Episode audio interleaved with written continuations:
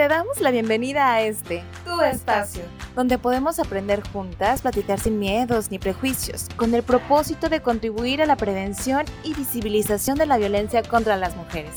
Esto es Voces Violetas, una producción de Gobierno del Estado a través del Instituto Colimense de las Mujeres, apoyado por el Indesol en su programa PAIMED.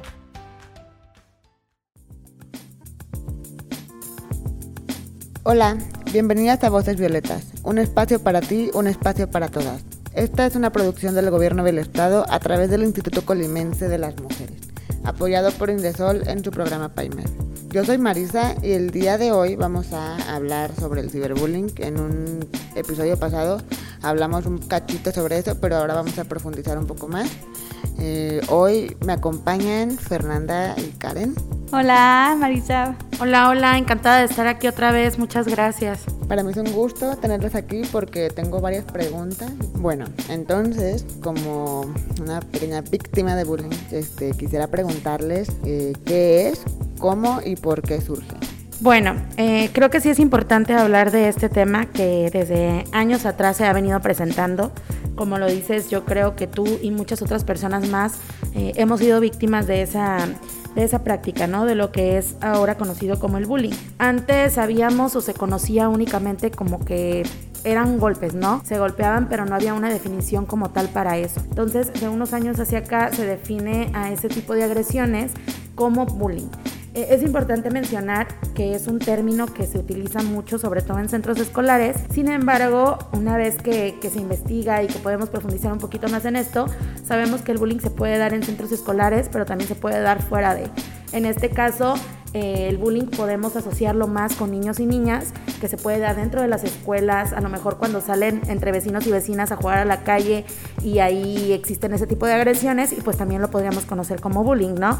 Entonces, el bullying es este tipo de situaciones violentas que se dan, este tipo de agresiones, desde amenazas, desde ya a lo mejor algún, eh, alguna violencia física, es decir, algún golpe, algún empujón. Entre niños y niñas se dan mucho de los jalones de cabello, ¿no? Entonces todo esto podrían hacer, ser prácticas asociadas a, lo que es el bullying, ¿sí? Entonces eh, esto surge eh, a raíz, como te digo, de este tipo de acciones que se dan y eh, de unos años para atrás, como te lo decía, es cuando se ya se le da como tal un nombre a este tipo de acciones violentas. Así es. Y respondiendo a tu pregunta del por qué surgen o cuáles son las, ahora sí que causas del bullying o por qué aparece el bullying, por qué una persona se vuelve eh, agresora o bulea a otra persona. Pues bueno, obviamente en psicología tenemos teorías, ¿no? Que van desde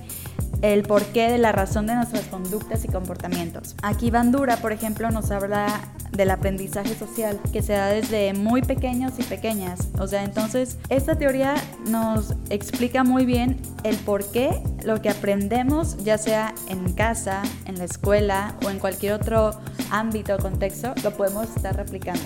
Entonces, el aprendizaje social prácticamente inicia desde tempranas edades. Eh, es como, bueno, niños, niñas aprenden de mamá, de papá, de hermanos, de hermanas. Y es que es su primer acercamiento a, a lo social. La familia es el núcleo, ahora sí que principal y el primer contacto que tienen de la interacción. Entonces, ¿cómo surge? Pues obviamente surge lo que una niña, un niño, y hablamos de tempranas edades porque es como empieza, ¿no? Y como ya lo mencionaba Karen, el bullying se da en contextos meramente escolares. Entonces, ¿qué pasa en este sentido? Pues que lo que niño o niña ve en casa, probablemente si está sufriendo una situación de violencia en el hogar, lo va a replicar en la escuela. Y eso es muy frecuente, de que vienen de contextos, este, ahora sí que vulnerables, de familias donde se sufren varios tipos de violencia y lo que la niña, el niño ve, lo aprende y lo replica en la escuela. Sí, y también es importante mencionar, em, retomando esto que menciona Fer, que eh, el bullying no se da únicamente de manera física, ¿no? Lo que más se ve afectado aquí es la cuestión psicológica. Entonces, muchas veces por estas razones es más complicado detectar cuando una persona está viviendo bullying. Sin embargo, creo que sobre todo en niños y niñas es más notorio por las acciones que empiezan a tomar, ¿no? Pero sí, como te menciono, eh, no nada más es cuestiones físicas, sino también psicológicas y eso hay que tenerlo muy presente. O sea que prácticamente los primeros años de nuestra infancia adoptamos, o bueno, más bien absorbemos las ideas de nuestros padres, ¿no? Yo creo que hay que cuidar muchísimo entonces como pues los discursos que tenemos hacia la sociedad o hacia cualquier cosa, porque pues los niños todo van a repetir, ¿no? Y bueno, yo como persona que sufrió bullying, la verdad sí evolucionó bastante porque primero, pues claro, eran agresiones verbales, ¿no? Luego escaló a ser ciberbullying, ahora sí mediante plataformas anónimas, por ejemplo, o el simple hecho de hacerte un perfil para insultar, insultar a otra persona, pues es bastante, pues sí afecta, ¿no?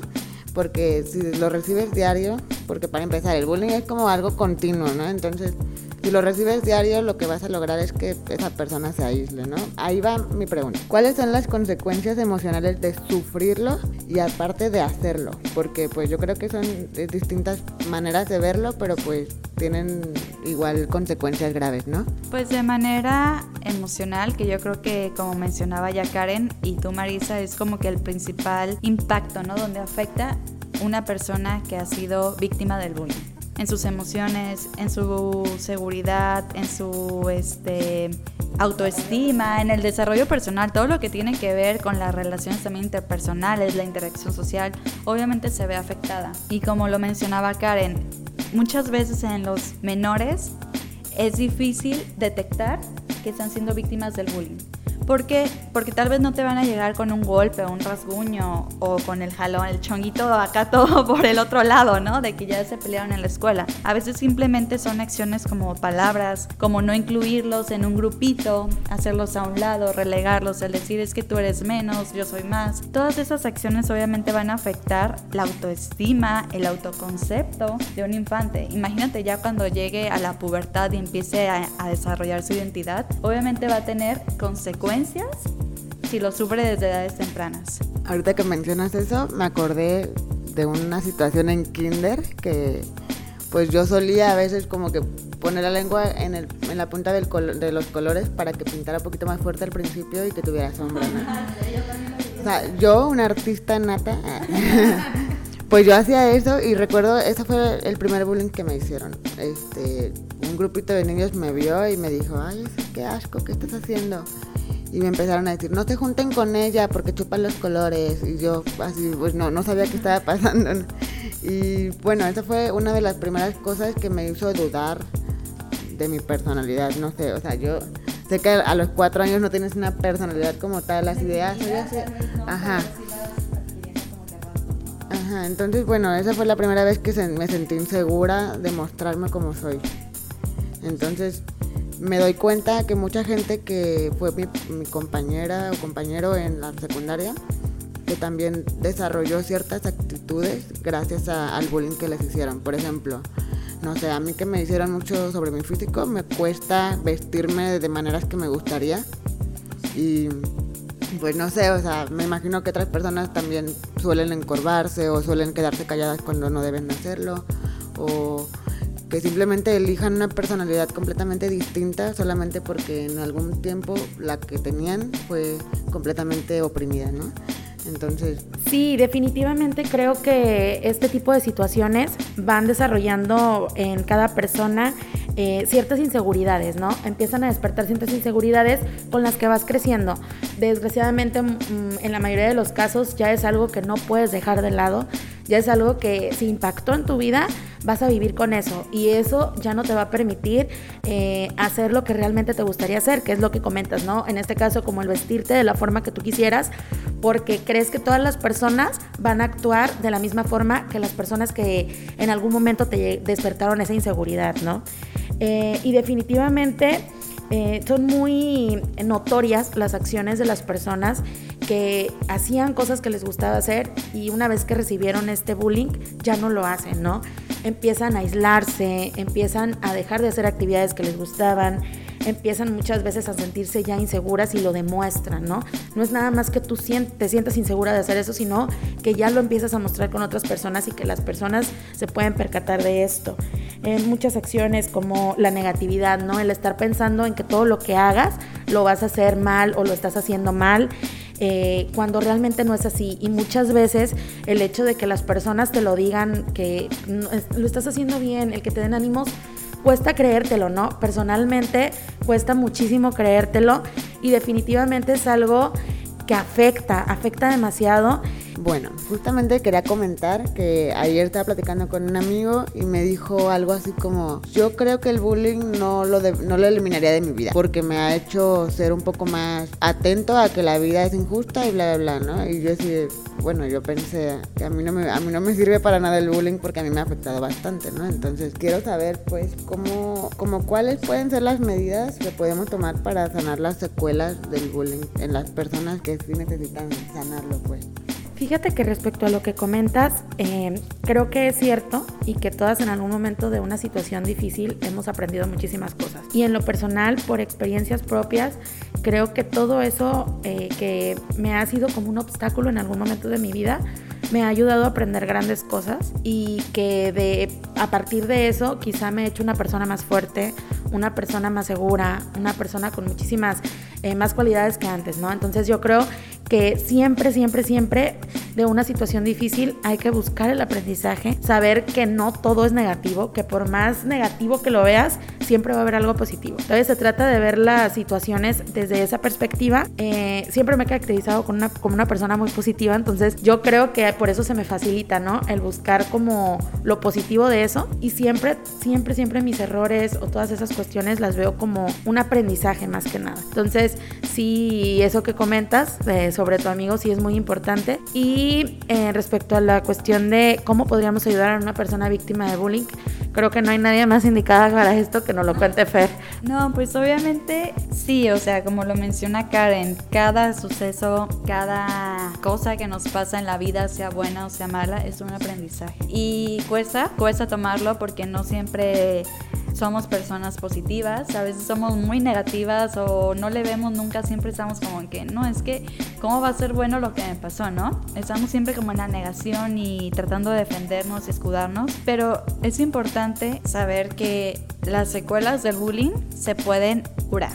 Y lo digo curar porque es algo más allá de yo creo que es algo más espiritual, algo más de tu esencia, del alma. No es algo que te afecte Probablemente sí, puede tener secuelas físicas con algunas enfermedades, por ejemplo, en el estómago, gastroenteritis, este, cosas como colitis, gastritis, por todas aquellas emociones que no canalizamos de diferente manera. Pero sin embargo, yo creo que el acudir a terapia, saber que sí, que esos procesos duelen, obviamente van a doler, nos va a costar, pero no es el fin del mundo y siempre hay como que una solución ante estas cuestiones.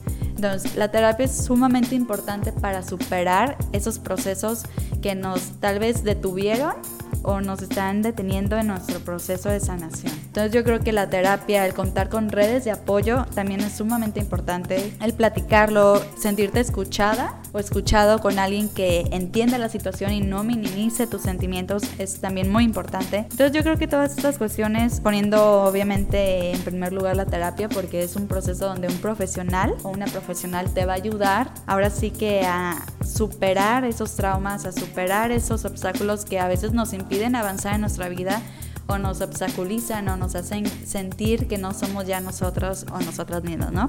Pero yo creo que son procesos que se pueden curar, que si la persona quiere salir adelante lo va a lograr, siempre buscando el apoyo, teniendo en cuenta que las personas que están a tu lado también influyen en cómo tú lo tomas, en cómo tú lo canalizas. Entonces yo creo que no podemos muchas veces evitar que las personas actúen de tal forma, no podemos evitar que una persona sea mala, porque también no sabemos qué batallas esté lidiando esa otra persona, no es justificación, pero muchas veces pasa. Pero sí podemos eh, tomar acción con lo que somos nosotras y nosotros mismos. Entonces, todo eso es sumamente importante y es darle para adelante, verle, pues como dice Karen, pues no, tal vez no le va a ser difícil ver el lado bueno de una situación así, pero sí tomarlo como un aprendizaje, algo que tal vez te sirvió para ser ahora quien eres de una forma más fuerte, que ahora tienes mayores estrategias de afrontamiento, que entiendes un poquito más y también tú aprendes a no ser como esa persona.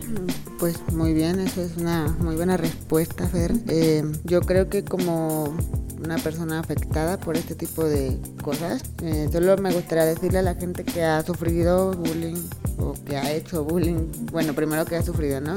A ellos les digo que pues no es culpa de ustedes porque si ustedes no le hacen nada malo a nadie pues no, no hay por qué, o sea, no podríamos culparnos de algo que no hacemos nosotros, ¿no? Entonces, bueno, esto lo aprendí apenas ahorita después de unos seis años de de muchas cosas duras. Eh, y pues otra de las cosas es siempre buscar ayuda con tus papás, siempre díganle a sus papás. Yo cometí el error de no hacerlo y muchas de las cosas que he batallado lo he hecho sola. No está bien porque todos necesitamos compañía en algún momento. Em, también me gustaría decirle a la gente que ha hecho bullying que pues de alguna manera todas las cosas se regresan. O sea, no sé. Yo creo mucho en eso. Este, y que piensen dos veces antes de hacer sentir mal a alguien porque no saben realmente cuánto les puede afectar a esa persona. Yo, bueno, afortunadamente no he tenido esos pensamientos que me lleven a, autolesionarme tal cual gravemente, pero sí he tenido muchos pensamientos de ya no querer estar aquí, ya no querer existir y pues todo se arregla obviamente con acompañamiento, amistades, apoyo y ayuda, terapia, sobre todo terapia. Yo ya probé todo lo espiritual y no hay nada mejor que entender la raíz de tu problema emocional. Así que si son brujos o lo que sea, pues también pueden acudir a, terapia. es un buen complemento, lo recomiendo, trabajo de sombra. y pues, ¿algún comentario que quisieran agregar, chicas? Para... Yo sí quisiera comentar algo eh, respecto a lo que comentas. El acompañamiento es muy importante eh, yo creo que siempre vamos a tener más cerca a nuestros amigos y amigas, ¿no? Con personas que nos sentimos cómodas en nuestro contexto inmediato, que creo que son las principales personas que nos van a apoyar. Eh, sabemos a quién contarle las cosas, muchas veces identificamos en quién podemos confiar, con quién podemos abrirnos más y con quién tenemos que limitarnos a ciertas cosas, ¿no? Pero como comenta Fer, lo más importante es asistir a terapia Creo que hemos vivido con ese miedo, con ese chip de que la terapia es para personas que están locas, eh, que el ir con un psicólogo o con una psicóloga es algo malo porque ya está siendo una persona que está loca, cuando realmente no es así, ¿no? Como dicen por ahí, cuando vamos a, cuando nos sentimos mal físicamente, vamos con el doctor, ¿no? Con la doctora para que nos dé medicamento. Y cuando nos sentimos mal mentalmente, creo que lo más importante es asistir a terapia. Eh, tomar en cuenta que para que estemos bien totalmente como persona, necesitamos tener buena salud, tanto física como mental.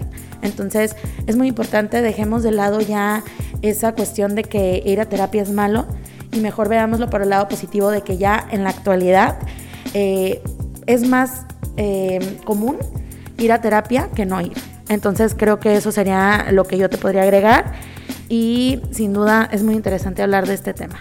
Justo eso que dices, Karen, me interesa mucho porque, por ejemplo, mi familia decía que el psicólogo no servía, que era para locos y así, ¿no? Y me gustaría ponerles a pensar a las personas que nos oyen. Piensen, si el ser humano está hecho para pensar, comprender y sentir, ¿por qué sentir emociones estaría mal? O sea, la felicidad y la tristeza son emociones por igual, ¿no? Entonces, ¿por qué le damos más peso a una que a otra? ¿O por qué evitamos una y por qué celebramos la otra? Si son prácticamente emociones, ¿por qué no mejor analizarlas, comprenderlas y pues ayudarnos a nosotros mismos a sobrellevar eso, ¿no? Entonces, no lo vean como, ay, estoy loco, tengo un problema, o ay, ya me van a decir que estoy trastornado, algo así. No. Es tratarte a ti mismo, es parte del amor propio y que me costó entender mucho.